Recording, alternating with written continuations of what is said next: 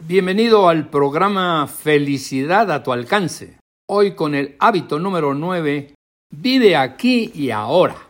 Es frecuente encontrar la siguiente cita. Espero que la hayas leído alguna vez. Los economistas se pasan la mitad de su vida prediciendo lo que va a suceder y la otra mitad de su vida explicando por qué no sucedió lo que predijeron. Bueno, parece chiste, pero no lo es.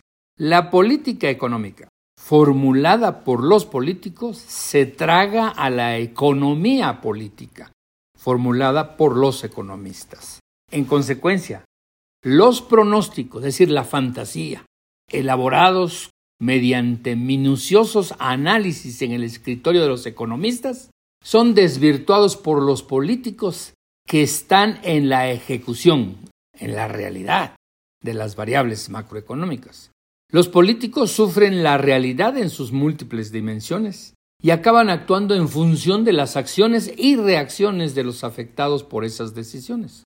Por eso resulta difícil que se cumplan los pronósticos. Casi imposible. La realidad se impone a la fantasía. Los pronósticos sólidos son necesarios, pero requieren ajustes en el camino. Eso que sucede a nivel de toda la sociedad, pues nos pasa a los simples mortales. Es decir, nos arruinamos nuestra propia felicidad en el presente por el espejismo de la fantasía basada en dos expresiones. Ay, ojalá yo pudiera. Y la otra es, si yo hubiera. Ejercicio. Escribe en tus tres post-it la frase vivo aquí y ahora. Recuerda tenerlo presente durante todo el día en esta semana. Vivo aquí y ahora. En todos los aspectos de nuestra vida encontramos la lucha entre fantasía y realidad. Cuando después de muchos años de esfuerzo y ahorro logramos comprar nuestro primer automóvil, a mí me pasó con un bochito y a partir de entonces comienza uno a pensar en el siguiente coche que será más grande y ahora sí será nuevo. Cuando tenemos un departamento de 80 metros cuadrados, nos pasamos soñando que nos vamos a cambiar a otro más grande y más cómodo.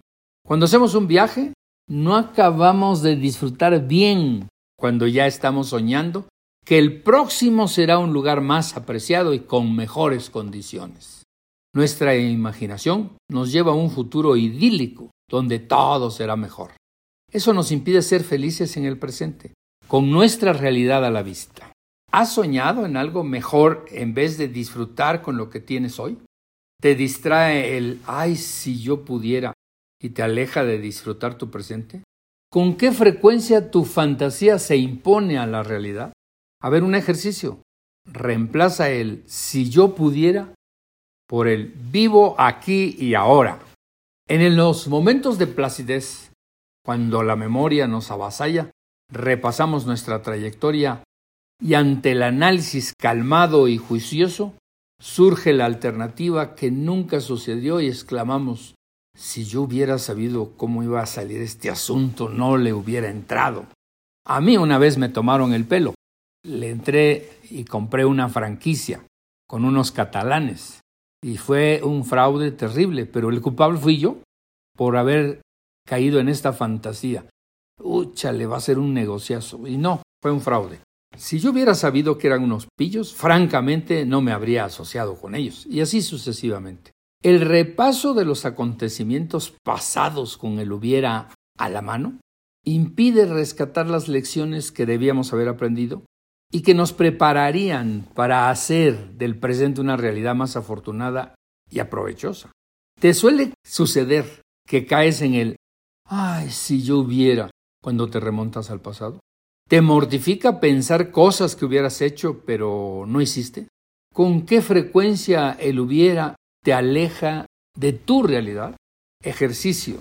Reemplaza el hubiera por vivo aquí y ahora. Escoge un evento particular del pasado y trasládalo al presente.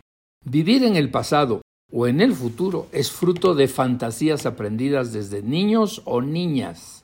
Clavarnos en el aquí y ahora es una práctica que reclama mucho esfuerzo, pero es muy recomendable.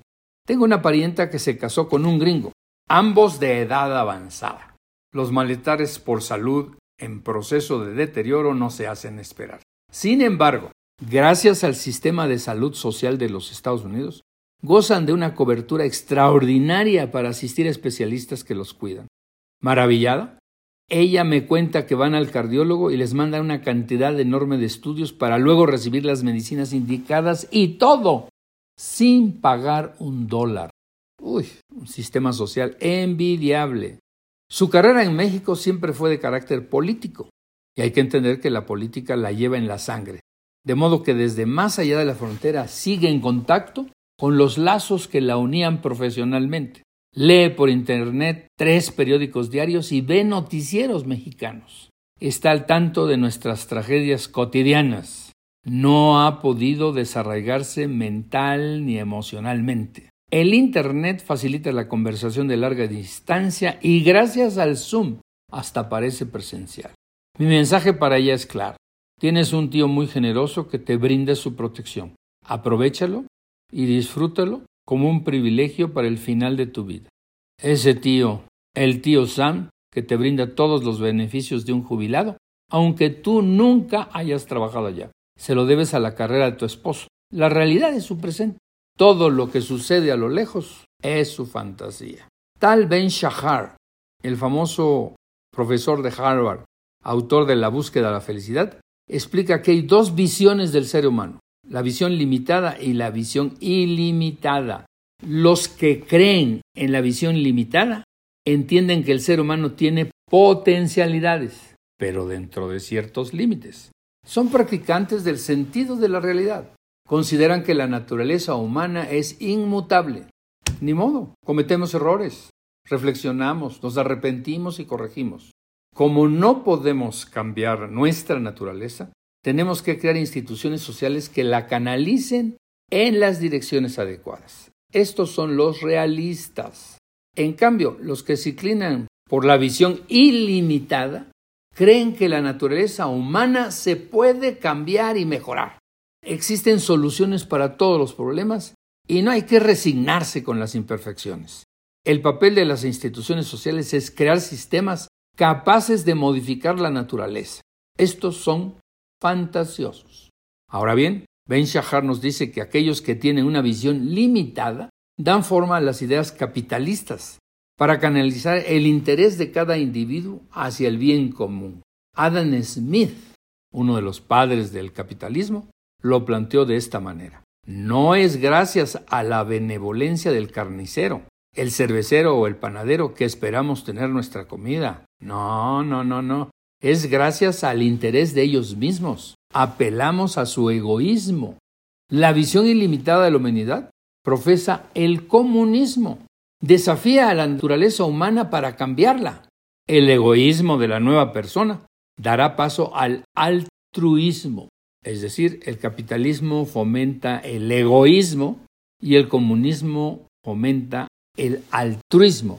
Una vez más, la especie humana entrará en un estado de transformación radical. El hombre se marcará el objetivo de dominar sus propios sentimientos, elevar sus instintos a la altura de la conciencia. Propugnan aplicar la tábula rasa. Los bebés nacen con cero inclinaciones. Por ello, hay que arrancarlos de sus familias para que no se contaminen y a cambio darles conceptos perfectos para crecer. Esto dicen los comunistas. Con esos planteamientos inspiradores, la gente común se alía al comunismo por su aspiración de crear la sociedad ideal, sin percatarse que está en el universo de la fantasía y que está aceptando que algunos miembros de la sociedad se encargarán de las transformaciones necesarias creando instituciones que por supuesto benefician a quienes las dirigen. En eso acaban todas las aspiraciones de comunismos. Así de fácil. Se benefician quienes dirigen este proceso de transformación. Bueno, comulgar con ideales es participar de un festín de felicidad y prosperidad infinitas. Por ello, la gente común, sin preparación ni dominio intelectual, cae en la seducción de dichas fantasías se requiere trabajar en la propia madurez emocional para mantener nuestras creencias en el terreno irregular y desagradable de la realidad. Te invito a un ejercicio. Reflexiona y descubre la frecuencia con que divagas felizmente en el mundo idílico de la fantasía. ¿Con qué sueñas? ¿Cuáles de tus sueños se inspiran en ideas fantasiosas? ¿Logras bajar tus sueños al mundo de la realidad o te quedas prendado de ilusiones? Bueno, pues te deseo mucha suerte y hasta el próximo miércoles. Sé feliz toda la semana. Te dejo la famosa frase de Heráclito de Éfeso. Nadie se vaya en el río dos veces, porque todo cambia, en el río y en el que se baña.